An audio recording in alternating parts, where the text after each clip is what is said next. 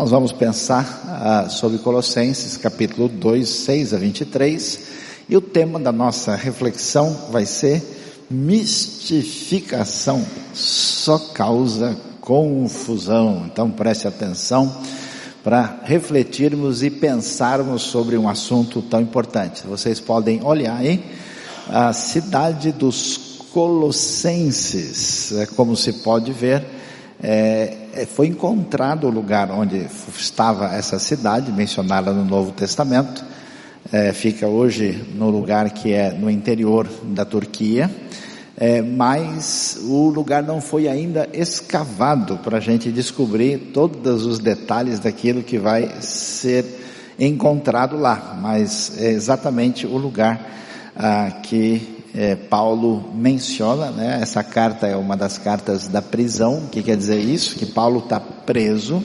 escrevendo em Roma entre anos 60, 61, uma carta juntamente uh, com a carta aos Efésios, que nós estamos estudando, e também a carta uh, de Filemão e talvez também Filipenses.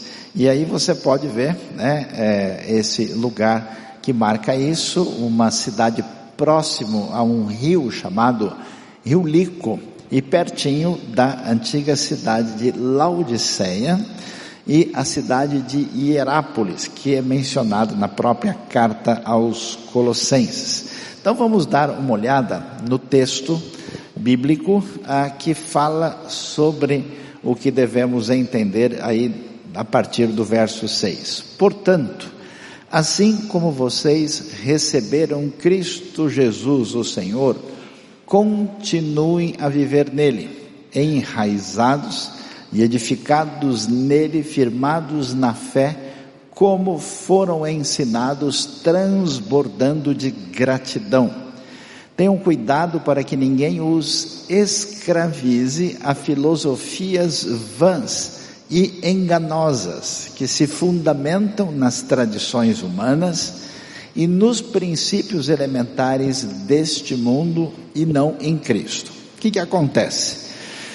Essa eh, cidade de Colossos que recebe o Evangelho, e na verdade foi através de enviados de Paulo, Paulo estava centralizado no seu ministério em Éfeso, que não é tão longe assim.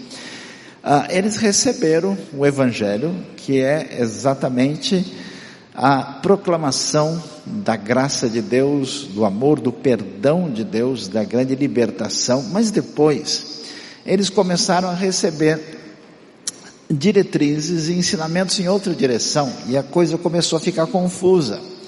E isso estava muito ligado ao que a gente chama dessa mistificação perigosa. E aí Paulo então escreve essa carta, escreve tentando orientar essa comunidade, dizendo: olha pessoal, vocês lembram como é que vocês receberam o Evangelho? Quando a gente recebe o Evangelho é coração de criança, né? é com alegria é de uma maneira a entender uma mensagem simples sobre o amor de Deus. Então, do jeito que começou, continua. Time que está ganhando não se mexe, não inventem moda, continue naquela mesma sintonia, bem definidos. Como? Enraizados e edificados nele, em Cristo, firmados na fé, como vocês foram ensinados, e olha, preste atenção, já pode fazer a sua avaliação pessoal, olha lá, transbordando de gratidão. Gratidão é um sinal de que a gente está melhor espiritualmente falando. E, por favor, observem as coisas boas que Deus fez e quem Ele é, e manifeste isso na sua vida. Então, o que que acontece? Em vez do caminho da simplicidade, o caminho extraordinário da graça e da bondade de Deus, vocês não podem permitir, por isso tenham um cuidado para que ninguém, olha, olha, a palavra forte, os escravize a filosofias vãs e enganosas, quer dizer, veio gente dizendo coisas um pouco mais complicadas de entender, e que eram coisas vazias, e que não eram genuínas e verdadeiras, e que tem base em tradição humana, ou seja, não é de Deus, não vem do ensino do Senhor. E é interessante, naquele mundo antigo, especialmente nessa região, havia um misticismo muito grande. As pessoas estavam envolvidas com cultos locais, é, cultos é, que eram envolvidos assim com forças poderosas e espirituais que eles achavam que definiam o destino das pessoas. Eles tinham influência de cultos do Egito, uh, culto ao imperador, culto da deusa Artemis em toda aquela área. E eles chamavam né, esses espíritos que dominam a chamada região invisível aos nossos olhos de princípios elementares deste mundo. E aqui, interessante, eles estavam pautando a vida deles a se conduzirem através do que se imaginava que esses princípios ou esses espíritos poderiam fazer e misturando com outras tradições. Ou seja, mistificação causando confusão. E aí, o texto continua e começa a dizer para eles: olha, preste atenção. Quando uma mensagem, uma diretriz de alguém que pretende levar a palavra divina se afasta do centro, do mais importante, do significativo, alguma coisa está errada. Porque o centro da fé é Cristo Jesus, nosso Senhor. E eles vão dizer: olha, em Cristo habita corporalmente toda a plenitude da divindade. Jesus é plenamente humano, plenamente divino, e ele é a conexão entre Deus e o homem. De modo que havia né, aquela ideia de que a gente tem uma distância entre o céu e a terra, um caminho até os lugares espirituais que eles chamavam em grego de pleroma, que se traduz por plenitude. E o pessoal dizia o seguinte: olha, se você quer subir os degraus da espiritualidade, uma coisa muito comum em várias religiões no mundo, ah, você precisa fazer isso, você precisa conversar com cada espírito que está em cada posição, você precisa fazer esse ritual X, e Paulo escreve aos Colossenses, pessoal, esquece, porque em Cristo Jesus, tudo aquilo que envolve esse pleroma, essa plenitude, está resolvido. E tudo aquilo que envolve o mundo espiritual divino está em Cristo e Ele mesmo sendo alguém encarnado, plenamente humano, por isso corporalmente, nele está tudo. E preste atenção, é por estarem nele, que é o cabeça, olha que coisa, exatamente porque vocês estão em Cristo, vocês estão conectados naquele que é a fonte de tudo, uh, ele é o cabeça de todo poder e autoridade. Por quê? Porque nesse mundo espiritual, os espíritos eram medidos pela sua força e pelo seu poder, como acontece em todas as tradições religiosas que acreditam dessa forma no mundo. Mas ele vai dizer: olha, quem está acima, quem é cabeça, quem tem todo o poder é Cristo. Portanto, ah, ele é, é esse ser que tem mais poder está acima de todos. Ou seja, pare de se incomodar com essas supostas forças que podem influenciar vocês. Porque por estarem nele, vocês receberam a plenitude. Ou seja, vocês têm acesso espiritual completo. Vocês têm acesso a Deus total por meio de Cristo. E olha só, estava acontecendo um problema, uma mistura de elementos pagãos desse mundo místico da região, misturado com algumas ideias que vieram do judaísmo rabínico da época. E aí eles fizeram uma espécie de salada mista complicada e começaram a dizer o seguinte: olha, vocês precisam praticar os rituais exigidos do contexto judaico para que vocês tenham acesso a Deus. E a gente sabe que desde o início o Evangelho vai nos dizer: não, olha, Israel é o povo de Deus, por meio deles vieram os profetas, as Escrituras, a mensagem da salvação chegou, mas não é necessário que ninguém para chegar perto de Deus precise se tornar uma espécie de judeu praticante antes. Não é isso. Então ele vai dizer, ó, nele, em Cristo, vocês também foram circuncidados. Quer dizer, vocês tiveram o início da sua relação de aliança com Deus. Essa circuncisão não é a circuncisão que alguns dos que estão aí andando entre vocês, dizendo, ó, Deus só vai aceitar vocês depois que vocês passarem por esse ritual que foi exigido lá atrás uh, do povo de Israel. Não é o caso.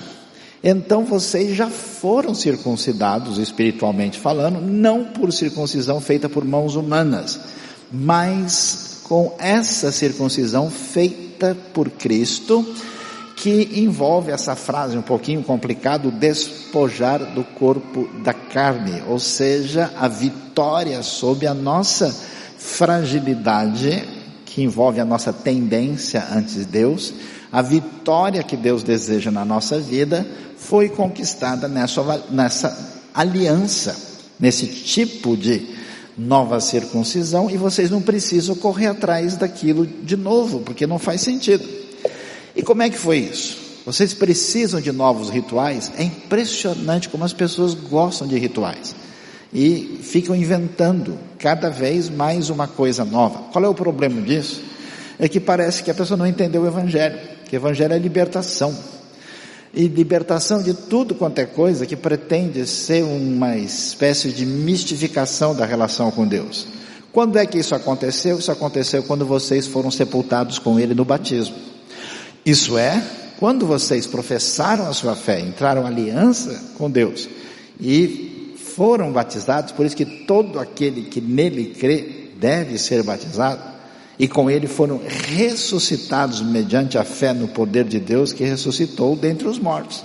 Ou seja, pessoal, vocês estão preocupados com coisas totalmente secundárias, porque vocês já receberam toda a bênção de Deus quando foram batizados e tiveram essa ressurreição espiritual mediante a fé e o poder de Deus. E esse poder é tão real que é o mesmo poder que ressuscitou a Jesus dos mortos. Porque qual que é a história de fato? Quando vocês estavam mortos em pecados e na incircuncisão da sua carne, quer dizer, vocês eram pecadores, espiritualmente mortos, sem nenhum tipo de relacionamento de aliança com Deus, eram incircuncisos e afastados da comunidade do povo de Deus. O que, que Deus fez? Deus vivificou, deu vida a vocês em Cristo. Como é que Ele fez isso?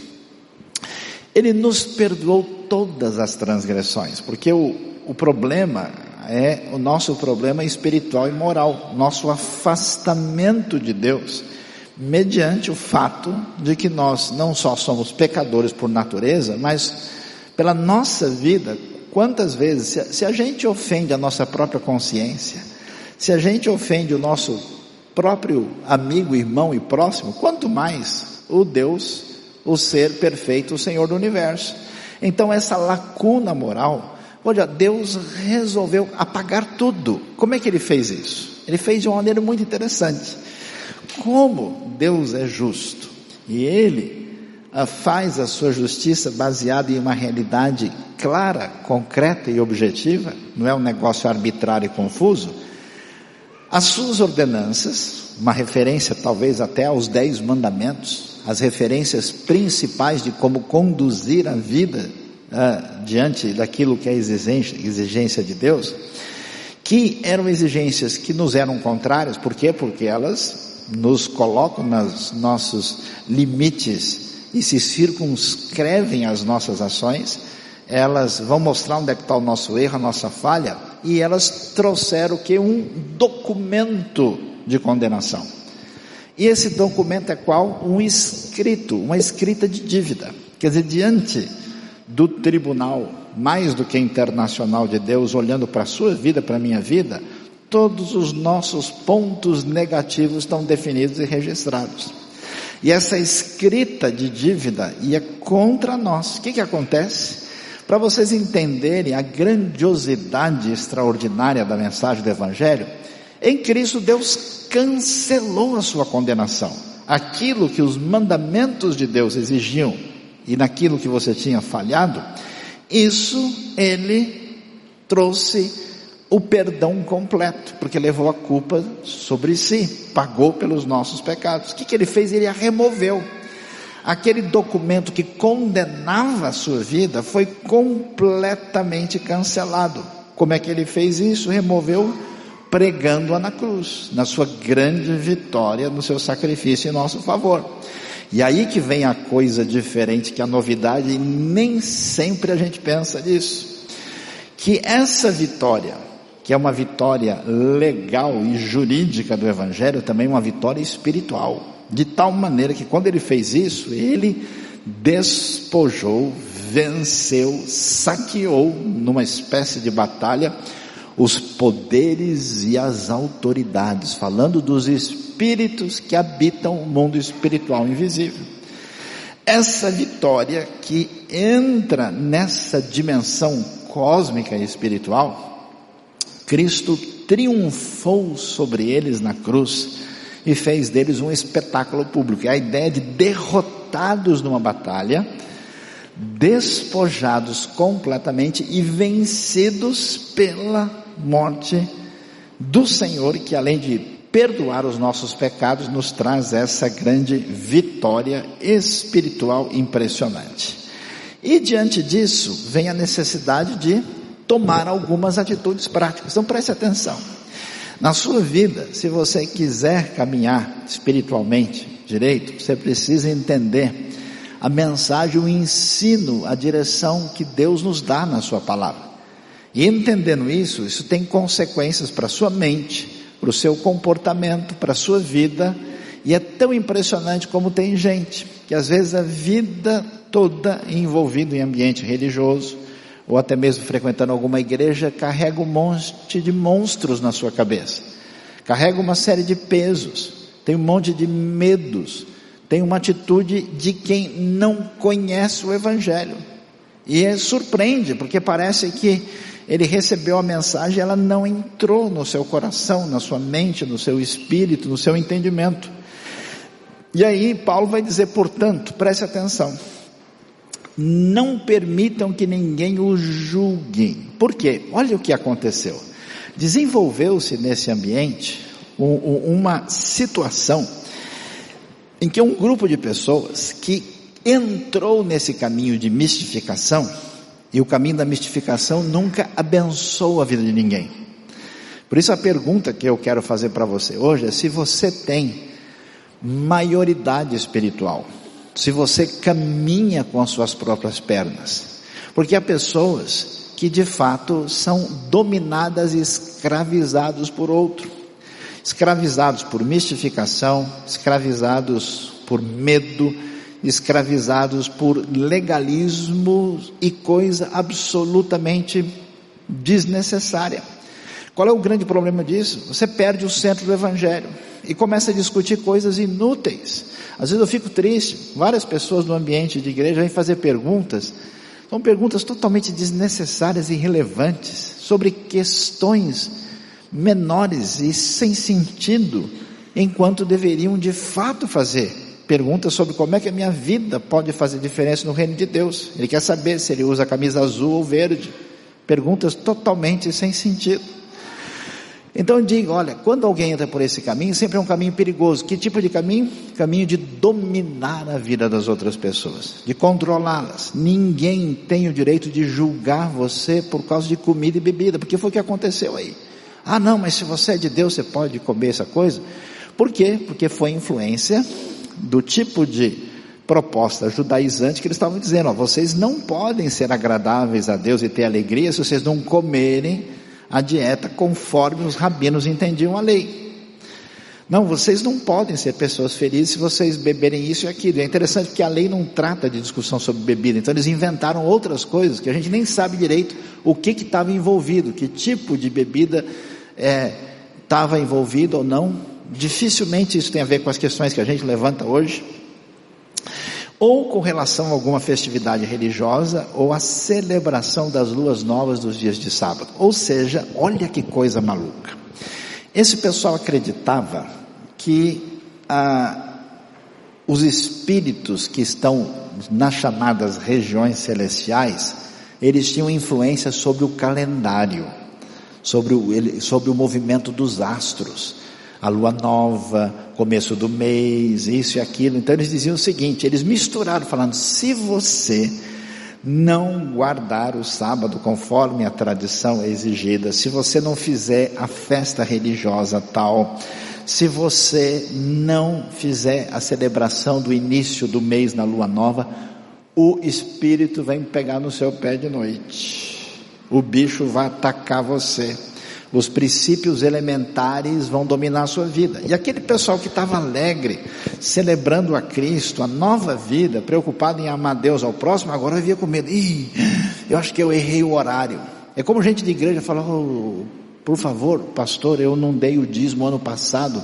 Qual é a correção monetária que eu tenho que pagar para Deus voltar a gostar de mim?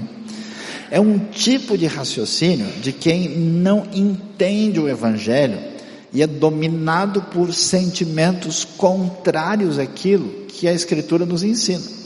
E diz, pessoal, todas essas coisas que estão sendo mencionadas, que até tinham a sua importância, nós temos as festas do Antigo Testamento, até falamos sobre elas recentemente, a celebração que envolvia o início do mês na lua nova, o sábado com a sua sabedoria do princípio sabático, mas essas coisas eram sombras, falavam de realidade mais profundas e superiores que vieram a chegar a nós agora em Cristo. A realidade, porém, encontra-se em Cristo. Então você não pode deixar de prestar atenção no que realmente importa e gastar energia com coisas que não tem nada a ver. Eu fico bobo às vezes, o pessoal começa a perguntar coisa, né? Ah, se eu usar o tênis da marca tal, será que vai ter um problema na minha vida? Bom, se o tênis estiver furado, vai entrar um prego debaixo do seu pé, né? Se for muito ruim, você vai escorregar e cair. Mas são coisas que envolvem uma espécie de fanatização por coisas inúteis e desnecessárias. E aí, a palavra de Deus continua e diz: Olha, pessoal, por favor, me escutem, vai dizer Paulo. Não permitam que ninguém que tenha prazer numa falsa humildade. Isso é interessante. A mistificação muitas vezes vem acompanhada de uma atitude de falsa humildade. A pessoa tem carinha de santinho, parece muito consagrado. Ninguém vai entrar num caminho desse e fazer a cara do lobo mau. Né? A pessoa parece não preocupada com coisa séria, faz até aquela cara de para assustar os outros. Mas diz Paulo, isso é falsa humildade. Essas pessoas que estão atazanando a sua vida, para você se preocupar com unha, cabelo, pé, mão, eh, dia, comida, não sei o que, essas coisas, elas não têm importância. E na adoração de anjos, olha que coisa mais doida. Muito difícil imaginar que eles estavam adorando os anjos diretamente, mas eles certamente estavam fazendo uma coisa que era o seguinte: olha, nós que somos iluminados, que temos uma experiência diferente acima dos outros, a gente não faz o culto no nível normal com quem está aqui embaixo. A gente cultua no nível angelical. Não participo mais em culto com os humanos, só com anjos. Olha só que coisa maluca. E eles então estavam dizendo isso. Olha, vocês estão correndo uma corrida, uma carreira da fé, que tem a ver com o desdobramento da graça de Deus na sua vida. Vocês estão correndo na direção do prêmio. E vocês vão permitir que essas bobagens dominem a vida de vocês, impedindo vocês de alcançar o prêmio. Não façam isso. Essa, não deixe que ninguém que tenha prazer nessa mistificação supostamente humilde e que diga que está no nível angelical, venha complicar a vida de vocês. Porque o que, que essas pessoas faziam? Olha lá o texto. Tal pessoa conta detalhadamente suas visões. Como é que eu vou dizer para tal pessoa, olha, Deus quer que você use somente casaco roxo. Para ter essa força e esse poder, eu vou dizer, não, mas eu tive uma visão onde aparecia você dentro do casaco roxo. Portanto, você não pode mais usar nem verde, nem azul, nem vermelho, só roxo. Às vezes o cara ganha até um olho roxo nessa coisa, mas é desse jeito que a coisa acontecia.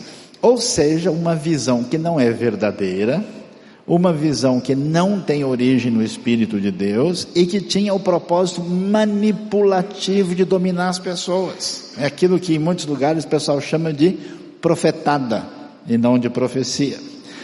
E sua mente carnal a torna orgulhosa. Então não permitam que alguém, porque disse que teve uma suposta revelação que vai mandar você fazer o A ou B, que você se deixe levar por isso, não faça isso. Aquela história, né? Deus me revelou que você tem que dar 10 mil reais para mim hoje. Aí o sujeito respondeu, mas para mim ele não revelou nada ainda não. Então, era esse tipo de comportamento. Olha só o detalhe. Paulo prossegue e diz: trata-se de alguém que não está unido à cabeça. Cabeça é Cristo no mundo espiritual e cabeça da igreja. Essas pessoas parecem importantes, superiores, espirituais e místicas, mas elas não têm qualquer relação com o corpo de Cristo, com a igreja, a partir da qual todo o corpo sustentado, unido por seus ligamentos e juntos, efetua o crescimento dado por Deus. Elas fazem qualquer coisa menos abençoar o que importa no Novo Testamento, que é a igreja de Cristo e esse corpo de Cristo. E aí então Paulo diz: Pessoal, lembre-se que aconteceu com vocês? Vocês foram libertados. Não tem nada que ter medo de assombração. O zumbi não vai pegar no seu pé. Não tem nada que ter medo do vampiro ou não sei o que e que mais. Porque vocês morreram com Cristo para os princípios elementares deste mundo. Esses poderes que eles estão ameaçando vocês com base neles, eles não têm poder sobre nós porque somos vitoriosos através do sangue de Jesus, do poder da ressurreição. Então vocês não podem viver escravizados achando que vocês podem caminhar nessa direção. Então como é que vocês têm coragem de fazer o que vocês estão fazendo? Porque como se ainda pertencessem a Ele, né, a essa realidade desse mundo, vocês se submetem a regras do tipo, olha lá, ah, não manuseie isso, não prove, não toque. Vocês já perceberam que tudo que aparece nesse mundo o pessoal fala que é do anticristo? Parece o computador, ah, o computador é do anticristo. Apareceu a televisão, era do anticristo. Apareceu a internet, não, a internet é do anticristo. Mas não é possível. Sabe que a Nutella é do anticristo também? É recente. Tudo não manuseie, não prove, não toque. Quer dizer, olha, cuidado, isso aqui dá azar, né? Você sabe aquele negócio, olha, não passa debaixo da escada, ó, oh, cuidado, tem um gato preto lá. É mais ou menos a mesma coisa. Tudo isso não faz sentido. Todas essas coisas que o pessoal diz, não prove, não mexa, não põe a mão, estão destinadas a perecer pelo uso, pois se baseia em mandamentos e ensinos humanos, não vale nada isso. Enquanto você passa o tempo e você deixa de colocar a sua vida nas mãos de Deus para você ser uma bênção e ministrar na vida de outras pessoas. Você ser alguém que anuncia o Evangelho, que ensina a palavra de Deus, que abençoa a vida de criança, adolescente, de quem tem necessidade, de quem está em sofrimento. O pessoal fica discutindo, procurando chifre em cabeça de cavalo. E um monte de bobagem. Inútil. E o tempo passa e a vida é uma só. Então para com isso. Tudo isso é ensinamento humano. Essas regras têm de fato, que a pessoa tem pomba para falar assim, ah, porque na verdade eu sou uma pessoa, eu gosto. E tem o pessoal, e é tudo igual, tá? Não pense que é só gente tradicional e quadradinha, ou uma pessoa que é, é mais assim, é, mística, ou uma pessoa é, que é mais moderna, a doença é a mesma. A pessoa só escolhe o que, que ela vai colocar no lugar do que, que importa. Essas regras até parecem sabedoria, com a sua pretensa religiosidade, falsa humildade e severidade com o corpo. O pessoal sofre, se machuca e acha o máximo. Mas olha, não tem valor algum para refrear os impulsos da carne. Não trazem qualquer benefício para a sua vida. Eu tenho encontrado, infelizmente, gente machucada na sua vida, com neurose espiritual, sem poder beber da graça do Evangelho, tem, sem ter satisfação nas coisas bonitas da vida, não são capazes de olhar o lírio do campo e as aves do céu, não são capazes de se comover com a mensagem de Jesus no Sermão do Monte, não conseguem olhar e ficam só neurotizadas por um monte de loucura que não faz o mínimo sentido e são escravizados sem entender a graça de Deus. Não, de jeito nenhum. Legalismo místico é um problema. E muita coisa que parece fé cristã sincera é um desvio do Evangelho, é uma discussão de bobagem, é coisa desnecessária. O que acompanhava o misticismo aqui, essa mistificação, era um legalismo. O que é o legalismo? É você ficar dando atenção especial a coisas pequenas que não têm valor e transformando isso na base do seu relacionamento com Deus. Não, Deus gosta de quem usa conga. Quem sabe uma boa doutrina para criar, né?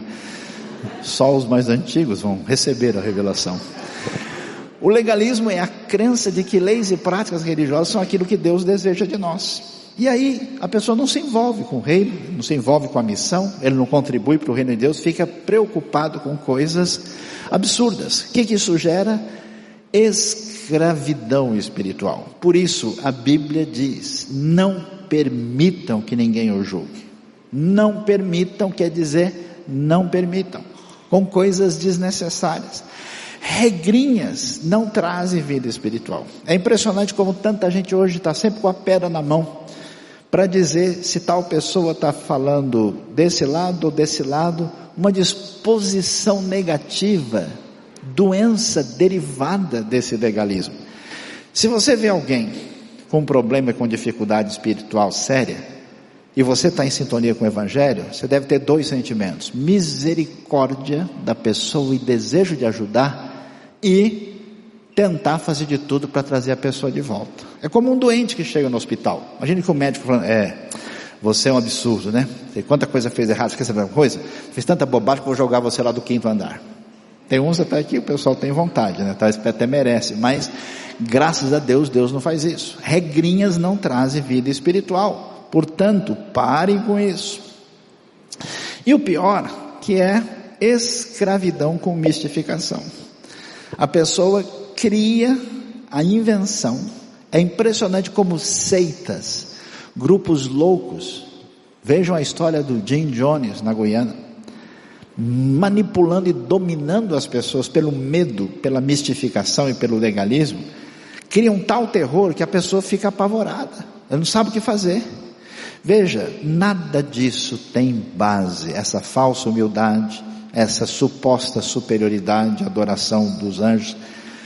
Atenção, legalismo e misticismo são sinais de problema, são sintomas de uma enfermidade, de uma falta de conexão com o amor de Deus que atua no nosso coração e nos liberta e nos faz viver uma vida assim feliz e alegre em Cristo. É interessante, né? É, é, eu acho bonito ler Atos 2, dá vontade de ler 30 vezes aquilo, porque o povo de Deus comemora tanto, e, e, que a Bíblia diz que eles caíam na graça do povo, eles viam ali está um povo feliz, por que que esse povo está assim? A gente está tudo revoltado, querendo matar os romanos, tirar o pessoal daqui, o cenário político internacional está difícil, mas esse povo parece que tem o que celebrar. Como é que é isso? É vida que flui de quem conhece essa graça. Então isso é problema, é doença. Legalismo mistificado quer dizer Cristo rejeitado. Quem vai por esse caminho não está unido à cabeça. A cabeça é que sustenta todo o corpo.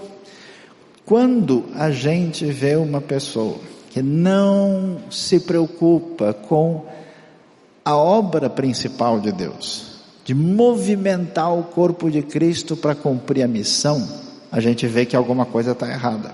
Então, olha só, a gente acha que é muito espiritual, a pessoa que fica separada de todo mundo, que fica com a cara de que está chupando limão o tempo todo, que fala esquisito, né, duro e sério, se afasta das pessoas mais pagãs, porque está no nível angelical, e que é diferente dos outros. Segundo Colossenses, não é o místico isolado que anda com Deus. Essa ideia já não deu certo no passado. As pessoas místicas isoladas têm o mesmo problema das pessoas que convivem com os outros. Sim, está com Deus, de acordo com Colossenses, quem está unido à igreja de Deus. Que é muito fácil ser um bom cristão no cantinho de um lugar abençoado do que jogando futebol de salão. Amém, irmãos? Quem foi abençoado, levante a mão, levante o pé. Né? Do que tendo que conversar sobre ideias diferentes. Então aí a gente vai ver o teste verdadeiro. Portanto, a gente precisa prestar atenção. Livre-se da escravidão e da neurose. Se você de alguma maneira, como eu tenho encontrado pessoas, sente que a sua relação com Deus é assombrada por um medo irracional, por uma falta de celebração da bondade e da graça de Deus, você está doente. Precisa de vitamina B, Bíblia, né? E vitamina O, oração. Rejeite o legalismo. E você, senão você fica doente. E é interessante, as pessoas que entram nisso são pessoas sinceras. É gente muito boa. Mas sabe qual é o problema? Por que é que a gente se apega nisso? Que a gente sabe dos conflitos que a gente tem. A nossa raiva, a nossa dificuldade de perdoar, os nossos vícios e comportamentos que a gente pensa, não, mês que vem vou melhorar. Ano novo agora eu resolvo isso. As nossas tentações que envolvem a sexualidade, que envolve a relação com o poder, com o dinheiro, com outras coisas que revelam as nossas fraquezas. E aí de repente alguém diz: "Olha, se você botar a sua meia azul ungida com óleo de Jerusalém debaixo da cama, vai dar tudo certo". Ou pessoal, eu vou colocar a meia, né? Aí fica o queijo com azeite, né? A coisa fica meio estranha. Eu vou fazer tal ritual. Ah, não, é só você fazer tal coisa que vai dar certo. É só pegar o pé do coelho e colocar na gaveta, né? Então, esse caminho chama atenção. E qual é o problema? É que o legalismo mistificado é uma falsa solução para um problema mais sério. Você precisa entender que Deus ama você e está em busca do seu coração mais do que fazer qualquer coisa. Deus é a pessoa mais interessada em colocar o seu amor incondicional na sua vida. E somente essa graça traz poder, pelo poder do Espírito, para a gente viver uma vida que agrada a Deus e nos traz plenitude de vida. O legalista mistificado não anda com Deus. Presta atenção no texto, olha lá. Essas regras têm aparência de sabedoria, com preto intensa religiosidade, falsa humildade e até severidade com o corpo. Mas atenção, não tem valor algum para refrear os impulsos da carne, porque esse é o problema. Não tem poder para refrear a cobiça indevida do nosso pensamento. Não tem poder de refrear a nossa língua grande. Não tem poder de refrear a nossa indisposição de perdoar, a nossa atitude irresponsável. Não tem é apenas uma fuga, uma espécie de analgésico para um problema espiritual mais profundo. Não existe vitória na fé fora do relacionamento bíblico com Cristo Jesus, baseado na graça, na fé e atenção. É coisa muito simples. É coisa de criança. O seu problema é não se permitir ser amado pelo amor que é infinito, que liberta e que muda e que faz com que a gente, é igual criança, né?